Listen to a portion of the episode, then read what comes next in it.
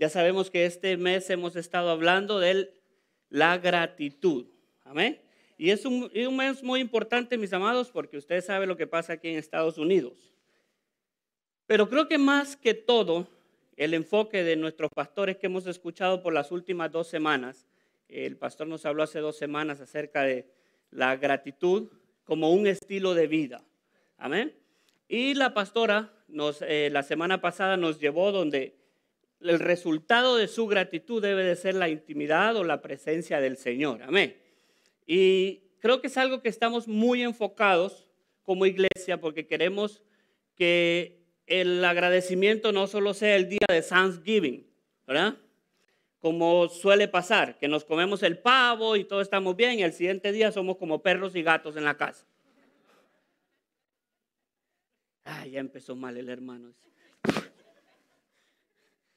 Pero no es eso, sino que queremos que el, no solo cuando nos comemos el pavo, y si esa es la razón, por favor, no sacrifique esos animales.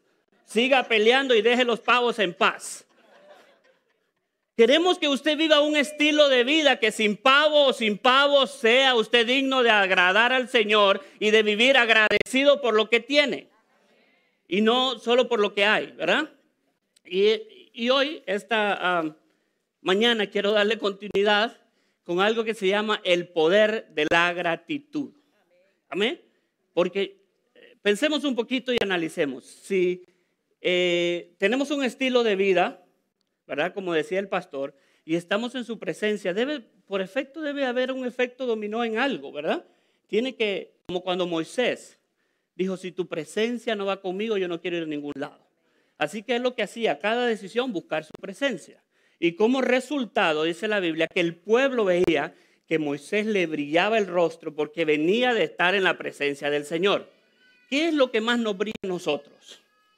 Nuestro carácter, nuestras malas, ah, eh, nuestros malos ratos o simplemente estamos dispuestos a hacer eso. Así que yo pienso que si usted está en la presencia del Señor debe de haber algo, algo más, algo debe de pasar, algo debe de pasar en su vida porque esa es la promesa del Señor. Así que eh, el poder de la gratitud es algo muy importante que debemos de nosotros eh, aprender. Y déjeme decirle que el agradecimiento no es un lenguaje que viene con nosotros, no viene integrado. Si no sé cuántos de ustedes, ay, qué burro tan mal agradecido tengo yo, qué hijo. Porque es así. De hecho, desde que nacemos, ¿qué es lo primero que hacemos? Llorar, porque nos han sacado. Algunos lloran más que otros. Eso significa que se está quejando de salir de un mundo donde estaba cómodo a algo que ha sido expuesto. ¿Verdad? Entonces es un lenguaje que tenemos que aprender, porque no es muy fácil en este tiempo encontrar personas agradecidas. Pero nosotros como iglesia queremos crear una cultura donde el agradecimiento sea parte de nuestro ADN porque entendemos que una persona agradecida es una persona bendecida. Una persona bendecida va a tener una familia agradecida y bendecida y por consecuencia tendremos una iglesia agradecida que también será bendecida. Y cuando la iglesia es bendecida, bendecimos hacia afuera. Así que nosotros tenemos que aprender esta cultura, porque no es algo que nos nace. Eh, escuchaba el otro día de alguien que contaba por ahí que dice que había una ocasión donde había uno de estos monjes que quería ser sacerdote, pero era el más quejoso de todos, el que más se quejaba. Yo me imagino que era hispano, no sé por qué, pero es lo que me vino a la mente. Así que se reunió con el sacerdote, con su líder, y le dijo, es que quiero aplicar para esto, pero el sacerdote dijo, no, tú no puedes porque eres muy quejoso. Imagínate tú quejándote, el pueblo se va a quejar, y va a ser un solo desorden. No, pero que yo estoy dispuesto a cambiar. Ok, vamos a hacer una cosa, le dijo el sacerdote. Vamos a darte tres años que te vamos a entrenar aquí.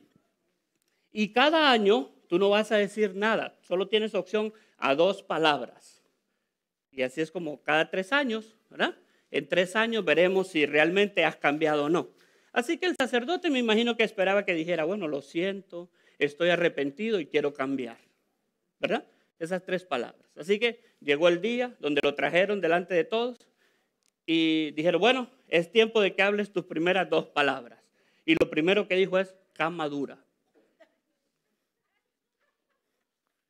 Dijo, bueno, vamos a darle un chance, vamos otra vez. Al siguiente año, segundo año, eh, lo trajeron otra vez, es tiempo de tus dos palabras, y le dijo él, comida fría.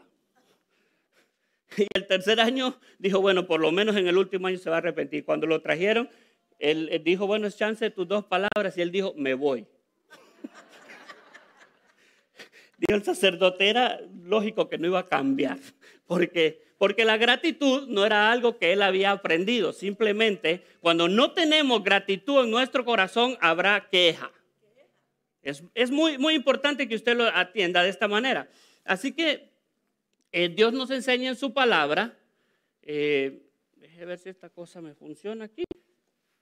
Esto y yo no somos muy amigos. ¿Verdad? Pero bueno. Eh, primera de Tesalonicenses 5:18. Mire lo que dice el apóstol Pablo, exhorta a la iglesia tesalónica y dice, da gracias en, da gracias en porque esta es la voluntad de Dios en Cristo Jesús. No dice si quieres por algunas cosas. la gratitud es algo que debe de darse gracias en todo, mis amados. Y parte de eso, como digo, queremos esa cultura. Luego encontramos en el siguiente el Salmo 104, donde el, ah, el salmista nos enseña y dice, vengan a las puertas y a los atrios de su, de su templo con himnos de alabanza y gratitud. En otra versión es, entren por sus puertas con acción de gracia, por sus atrios con alabanza. So, la alabanza es el resultado de un corazón agradecido. Usted no puede alabar cuando está descontento, ¿verdad? ¿O cuántos adoran al Señor cuando tienen hambre y en Chifile hay una gran fila y dicen, oh Padre, te alabo porque Chifile está lleno?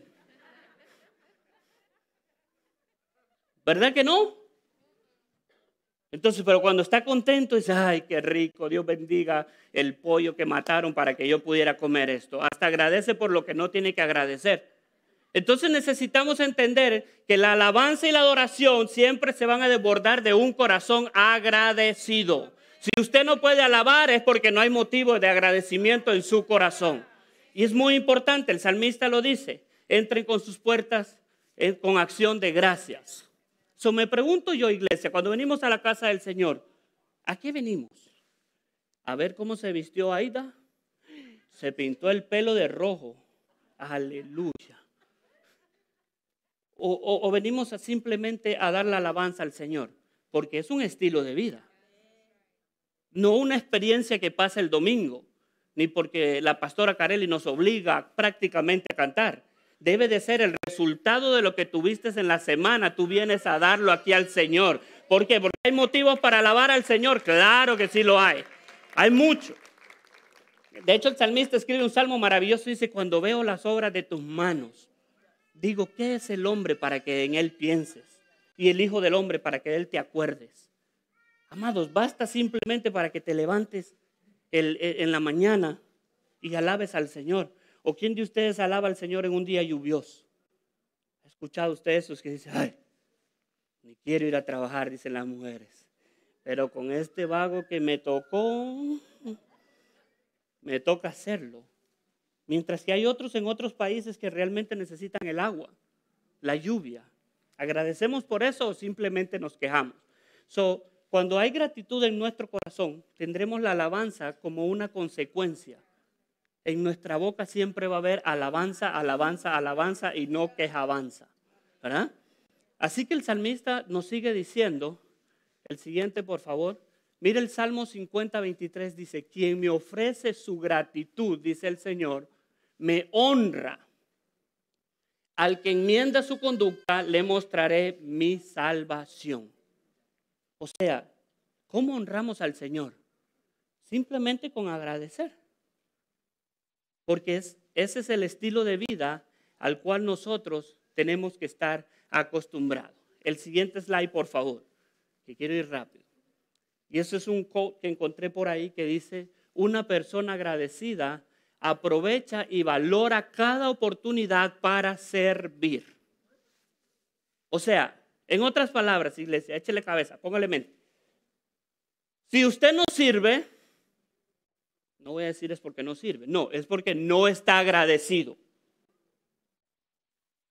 ¿Sí ve cuánta gente ahí dice, ay, cómo quisiera servir al Señor? Ay, pero es que el tiempo no me da. O sea, en otras palabras, es, este rollo aquí de, de, lo que hacemos, de por qué lo hacemos, simplemente es porque estamos agradecidos y no porque estamos esperando algo de recompensa. Basta ya, iglesia, de estar esperando cuál lugar te corresponde, como aquellos dos cabezones que estaban ahí con Jesús y preguntando, ¿será que nos podemos sentar uno a la derecha y otro a la izquierda? Cuando tú entiendes que servir es la consecuencia del agradecimiento, la posición vale a un lado. No importa en qué lugares voy a estar, simplemente quiero servir porque estoy agradecido. Esa es la consecuencia. El siguiente, por favor. Y esto fue lo que Jesús resumió a sus discípulos en la misión de los doce. Cuando Él los envió, le dijo, sanad a los enfermos, limpiar, los leprosos, resucitar muertos, echar fuera demonios. De gracia recibiste, de gracia dad. Y todos nos concentramos en que queremos echar fuera los demonios. Y que limpiar los leprosos y que Dios nos use. Pero ese no era el objetivo. De hecho, esa era consecuencia de lo que ellos iban a hacer. Porque leemos el texto al revés.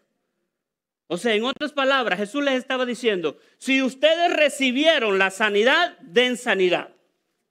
Si ustedes recibieron eh, vida, regalen vida. Pero eso, lo leemos a veces al revés. O sea, esa era la consecuencia de que cuando estamos agradecidos, servir es natural. Y no tenemos que, a ver qué me dan, qué beneficio voy a obtener. Ese es el poder de la gratitud da de gracia lo que de gracia recibiste. ¿Alguien ha recibido algo aquí? ¿Estamos listos para darlo? Porque eso es lo que debería de ser. Leí hace poco una historia que me, encantó mucho y se relaciona con esto.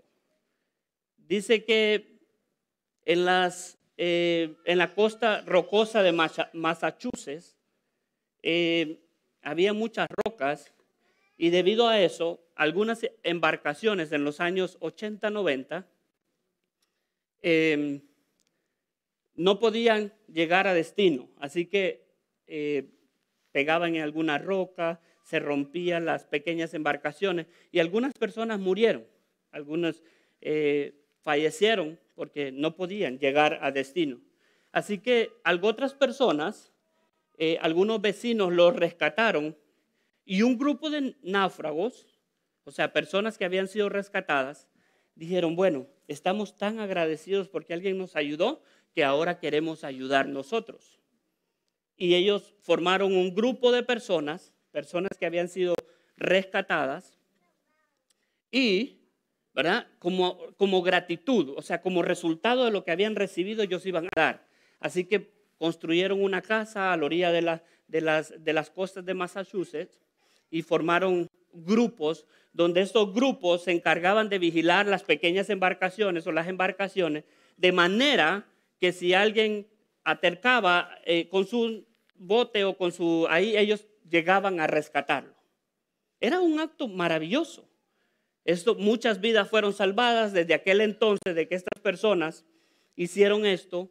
No hubieron más náufragos, no, simplemente eran personas que estaban ahí, instalaron un faro, a cualquier costa de todo, mis amados, porque ellos no sabían nada, simplemente aprendieron cómo hacerlo. Luego dice que la, Guardia Costera, al escuchar esto, de que estas personas hacían esto y que prácticamente estaban dando su vida por otros, estaban arriesgándose, pero no tenía precio porque ellos supieron que alguien arriesgó la vida por ellos, ellos iban a arriesgarla también por alguien más. Ese es el poder de la gratitud. ¿verdad? Y me llama la atención porque eh, se dice que luego eh, la Guardia Costera de Estados Unidos se dio cuenta de esto y ellos, eh, la Guardia Costera pues es, una institución de gobierno, así que ellos tenían mejores equipos, así que le propusieron, les, acordaron con ellos de que los iban a entrenar y que iban a ayudar y ellos iban a tomar parte en esa, en esa misión. Aquellos hombres, cuando escucharon eso, dejaron la responsabilidad ah, en manos de la Guardia Costera. Y dijeron, bueno, ya no podemos compartir. Eh, así que por mucho tiempo eh, ellos descuidaron la misión que tenían, lo que estaban haciendo y lo que, que a ellos les daba vida. Porque cuando alguien está tan agradecido, lo único que puede hacer es dar. Simple. No está buscando nada más. Entonces estas personas se quedaron en ese, en ese salón y ellos ya, pues ya no se reunían a rescatar almas, se reunían a jugar cartas, a beber y a pasar noches por ahí porque ya era como que se, en comunidad se pudieron hacer un gran equipo. Lo lamentable es que ellos habían puesto un sign, nos dedicamos a salvar vidas porque hemos sido salvados. Así que después de algunos años, estas personas se pasaron a ser de alguien que amaba al Señor, que amaba a la gente, a alguien que simplemente estaban pensando en ellos. Dijeron, ya no nos necesitan, ya no hay nada que hacer, hay alguien más que se encargó, así que, así que estamos bien. Y ellos pasaron a ser un club social. Y de hecho, dice que algunas veces la Guardia Costera traía algunos náufragos y ellos se enojaban, que nos ensucian el piso, que para qué vienen, están todos apestosos, están, ya no era esa misma motivación. Y pienso que algo similar nos está ocurriendo con la iglesia hoy en día. Hemos perdido el verdadero sentido o el valor de por qué estamos aquí. Y a veces queremos pasar de ser aquellos que tenemos el título de dar, de dar de gracia lo que de gracia hemos recibido por ser un club social donde venimos y a ver quién es el más cool, quién es el que se viste mejor y, y a ver qué podemos obtener. Y cuando nos damos cuenta, la iglesia deja de tener su misión porque la misión es den de gracia lo que de gracia han recibido. Eso es lo que Jesús les dijo a sus discípulos y algunas instrucciones más, pero el punto central es que el poder del agradecimiento es dar lo que yo he recibido. Y cuando estudiamos la escritura, también nos damos cuenta que eso no solamente pasa en, la iglesia del siglo XXI, sino váyase conmigo al libro de San Juan, porque ya veo que algunos me están viendo como que, bueno, y este hereje no va a abrir la Biblia. El libro de San Juan, el capítulo 8, versículo 1, para leer unos versículos, unos, versículos ahí rapidito, porque pienso que esta gente también estaba teniendo el mismo problema que hoy en día podemos tener. El libro de San Juan habla de una historia sobre la mujer adúltera. ¡Wow! ¡Qué nombre tan! Hubieran puesto otro título, pero así se llama, la mujer adúltera. ¿Verdad? Y cuando uno lee esta historia, mis amados, algunos que lo han leído, a mí siempre me, vienen muchas dudas y muchas preguntas que yo quisiera que usted y yo las pudiéramos contestar hoy, pero hay cosas que no se pueden porque nosotros no estuvimos ahí, ¿verdad? Así que tenemos que imaginarnos. Y yo creo que no es pecado imaginarnos, ¿verdad? Así que el libro de San Juan 8 dice, 8.53 eh, dice, cada, 7.53, cada uno se fue a su casa. Así comienza esta historia. San Juan 8. Váyase conmigo rapidito. Y el 1 dice, y Jesús se fue al monte de los olivos y por la mañana volvió al templo y todo el pueblo vino a él y sentado él les enseñaba. Eso me encanta. ¿Sabe por qué? Porque en el tiempo de los judíos, el, el rabino, o sea, la persona que les enseñaba, se sentaban y los demás estaban de pie. No sé quién cambió las reglas y por qué las cambiaron, pero a mí no me gusta nada de eso. Imagínense que aquí yo debería estar sentado y ustedes parados. Y decir, aleluya, hoy el Señor me habló que tengo que hablar dos horas. Y Jesús estaba ahí sentado. Entonces los escribas y los fariseos, estos eran maestros de la ley, los escribas y los fariseos no eran cualquier grupo de personas, eran personas que se sabían el Torah y eran los que enseñaban, en otras palabras, la Biblia. Le trajeron a una mujer sorprendida en adulterio y poniéndola en medio le dijeron, maestro, esta mujer ha sido sorprendida en el acto mismo del adulterio. Y en la ley, de, en la ley nos mandó Moisés que apedreáramos a tales mujeres. Tú pues, ¿qué dices? ¿Ve que sí se sabía en la ley? Porque eso era la ley. Así que este grupo de personas que sabían que habían sido salvos, rescatados, Dios trajo a sus padres eh, de la tierra de la esclavitud, cuando el faraón, que lo aprendimos con la pastora la semana pasada, y vieron todas esas maravillas, y uno se pregunta, pero ¿por qué después de ver todo eso esta gente no entiende de qué se trata todo esto? Porque ellos siguen, encuentran una mujer, y yo siempre me he preguntado, ¿y el hombre con el que estaba adulterando dónde está? Claro, es algo que yo no puedo responder, porque no vamos a explicar más, pero ustedes saben que para jugar esto se necesitan dos, ¿verdad? El que tenga oídos que entienda, porque hay muchos niños y no podemos explicar mucho, ¿verdad? Así que, ¿dónde está el hombre? Entonces, hay, hay una teoría que se da, bueno, es una ideología que se da por algunos estudiosos en el siglo V, que a mí me encanta, ¿verdad? Me encanta y yo me la puedo imaginar también. Así que es una ideología, no es algo comprobado por teólogos, es simplemente una ideología. Se dice que, según algunos estudiosos, cuando se estudia esto, lo que estos maestros de la ley, escribas y fariseos, estaban tratando de hacer es poner a Jesús en un nivel donde él fuera, en otras palabras, desenmascarado de que no era el verdadero Mesías. Así que esto pudo haber sido una trampa, ¿verdad? Porque hay muchas interrogantes ahí, ¿verdad? Así que, porque ellos fueron los que lo trajeron, porque estas personas son las que encontraron a esta mujer, no sé cómo, porque nadie va por ahí, ay, voy a adulterar. ¿Se verá que nadie va por la mañana y se levanta, voy a adulterar, lo pone en Facebook y pone la dirección? ¿Verdad que no?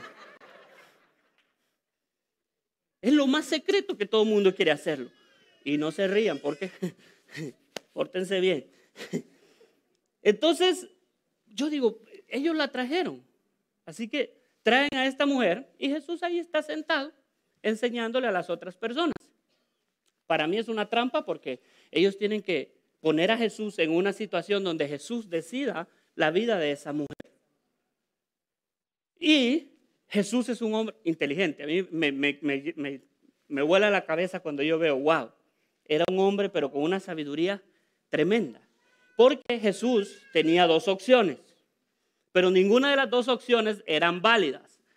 Si Jesús decía, suelten a la mujer, se metía en problemas con ellos porque la ley decía que había que apedrearlas. ¿Están conmigo? ¿Entienden hasta ahí? Sí, ¿verdad? Si Jesús decía, no, no la apedreen, así que va a ver qué vamos a hacer, se metía en problemas con el imperio romano, porque los judíos estaban en ese entonces bajo el imperio romano y en Roma había una ley que nadie podía dar libertad o juzgar a alguien sin antes pasar por el concilio romano. Así que Jesús, en otras palabras, no podía decir suéltenla, no podía decir apedreenla porque entonces no cumplía el propósito. Así que me encanta porque Jesús hace algo súper raro. ¿Qué tipo más raro? Le están hablando y Jesús está sentado Déjenme poner aquí la imagen para que ustedes no se les olvide nunca y no cometan el mismo error. La mujer está aquí, todo un grupo de personas como ustedes. Jesús está sentado y ellos están diciendo, ¿tú qué dices? Moisés nos enseñó que podemos, tenemos que apedrear a esta mujer porque es pecadora y están en lo correcto, eso es lo que decía la ley. Así que me encanta que Jesús hace algo extraordinario, ¿verdad? Y él, después de sentarse, la Biblia dice, porque mire, lea conmigo, más el 6, más esto decían, tentándole para poder acusarle, pero Jesús, inclinado hacia el suelo, escribía con el dedo. Y a mí me extraña, porque en todos los evangelios, en toda la Biblia, es el único lugar donde usted va a ver que Jesús escribía, en el suelo. Yo digo, ¿por qué no escribió en un papiro, en un pedazo de papel. Simplemente era en el suelo. Así que toda la gente estaba, vamos, vamos, dinos qué, y ya estaban listos con las piedras. Así que Jesús escribe, me voy a, me voy a arrodillar, yo no soy Jesús, pero voy a hacerle la escena. Jesús está ahí escribiendo. Y Jesús dice algo como, ok, si ustedes quieren apedrearla, apedréenla y que empiece el primero que esté libre de pecados. Uh. Así que todo el mundo se quedó en silencio. Y él siguió escribiendo. La teoría del siglo V, del siglo V, se especula que Jesús estaba escribiendo los pecados de cada uno, de los que estaban ahí. Así que empezó. Por ejemplo, es un ejemplo. Hay alguien aquí que se quedó mirando por la ventana más tiempo para reunir evidencia.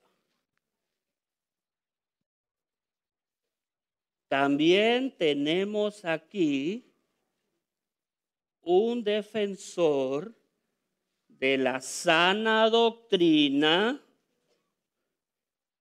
con una piedra en la mano, pero vive bajando la mirada con cada trasero femenino que ve que si no estuviera aquí, los estaría dibujando.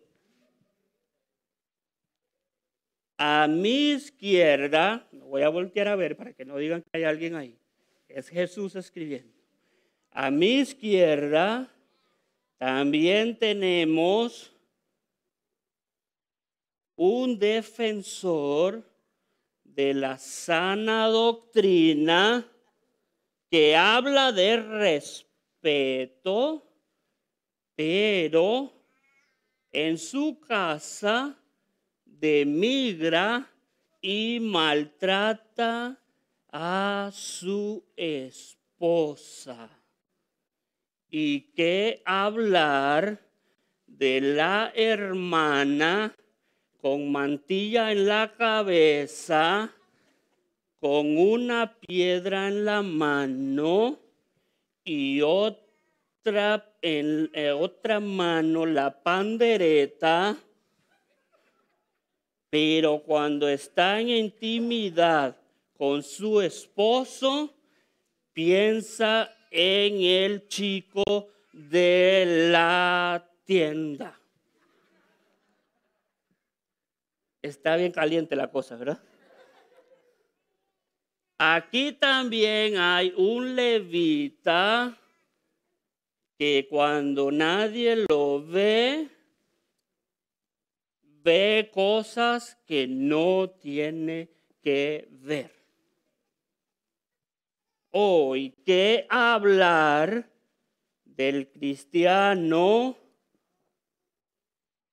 que dice que extraña las prédicas de Chichi Ávila que hablan de santidad, pero miente en sus impuestos.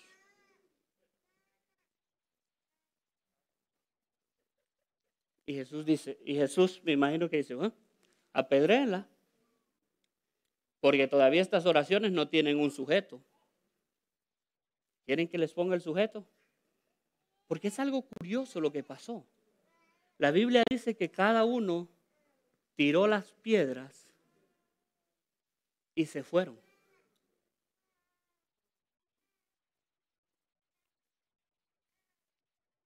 Es, nadie tira unas piedras así solo por así, porque la Biblia se especifica en decir que a causa de su conciencia se fueron desde los más adultos, que eran los más pecadores, hasta los más jóvenes. Me sorprende esta gente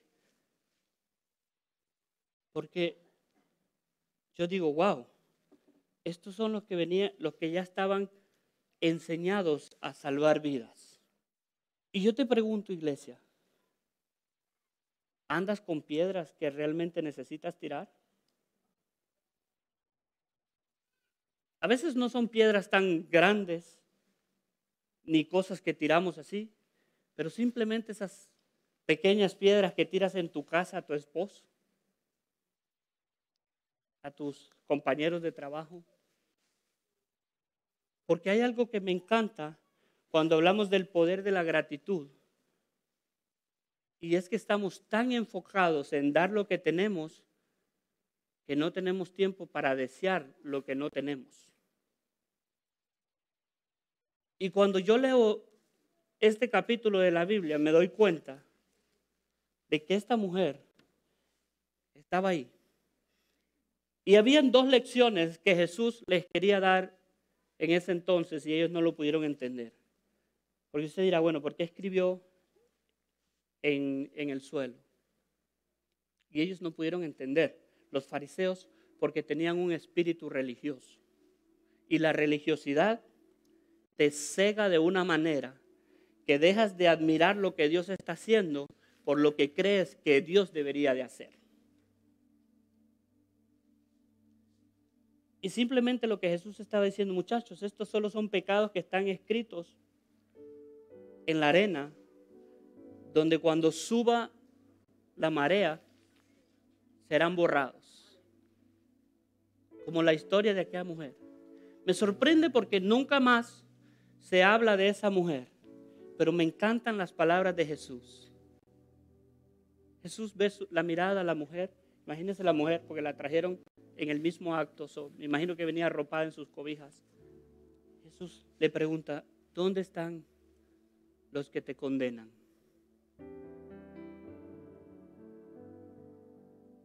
Ella dice, se han ido. ¿Y cuáles fueron las palabras de Jesús? Y yo te condeno. Vete y no peques más le dio una gran responsabilidad.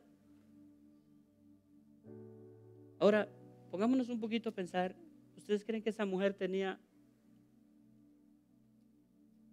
deseo de volver a hacerlo?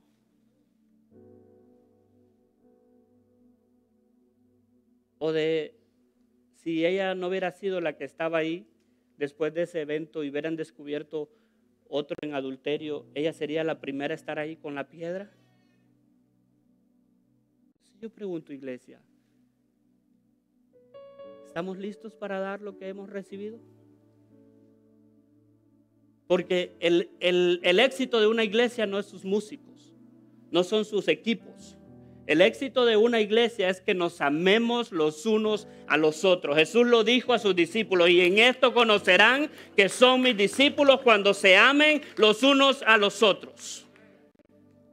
Cuando perdemos el poder del agradecimiento, nos enfocamos en juzgar. ¿Estamos listos para empezar el 2022? Para empezar esta semana y que no simplemente sea el acto de traer a tu familia y que después sepan que eres una persona que habla a sus espaldas. ¿O estás listo para ofrecer gracia y misericordia? Póngase de pie hoy esta mañana. Porque de esto se trata esto, mis amados. Aquí no se trata de nada más. Aquí se trata de amar lo que Dios ama. ¿Qué es lo que Dios más ama? Almas, los perdidos. ¿Estamos listos? Si de repente nos llegan 100 adúlteros y nos damos cuenta, ¿O seremos como esos escribas y fariseos y tomaremos las piedras en nuestras manos?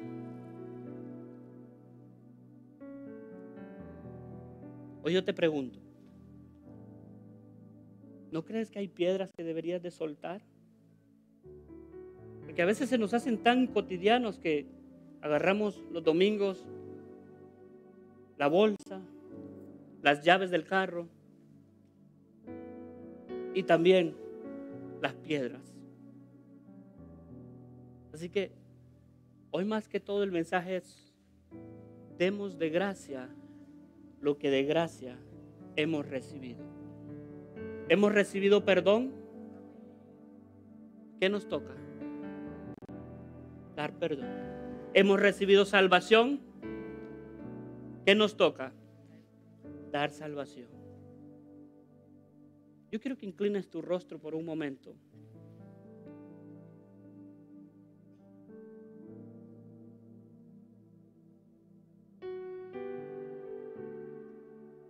Y que el Espíritu Santo hable a tu, a tu corazón hoy esta mañana. Creo que Él ha sido preciso y conciso con lo que Él quiere decirnos.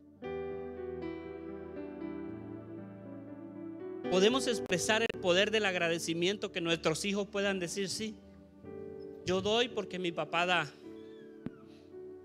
Porque no hay mejor cosa que puedas modelar en tu familia que lo mismo que tú puedes vivir. Yo sé que algunos están, pero ¿cuándo me va a tocar la oportunidad de estar en un altar y predicar? Puede ser que nunca. Pero si tienes la oportunidad de predicar a tu familia cada día que te levantas. Y cuando Jesús y cuando Dios te llame, te llame, al tribunal, Él no te va a preguntar por la iglesia, porque esa tal vez no es tu responsabilidad. Él te va a preguntar por tu familia. Él te va a preguntar por tus hijos. Él te va a preguntar por tus vecinos y por esas personas que te encontraste con Él.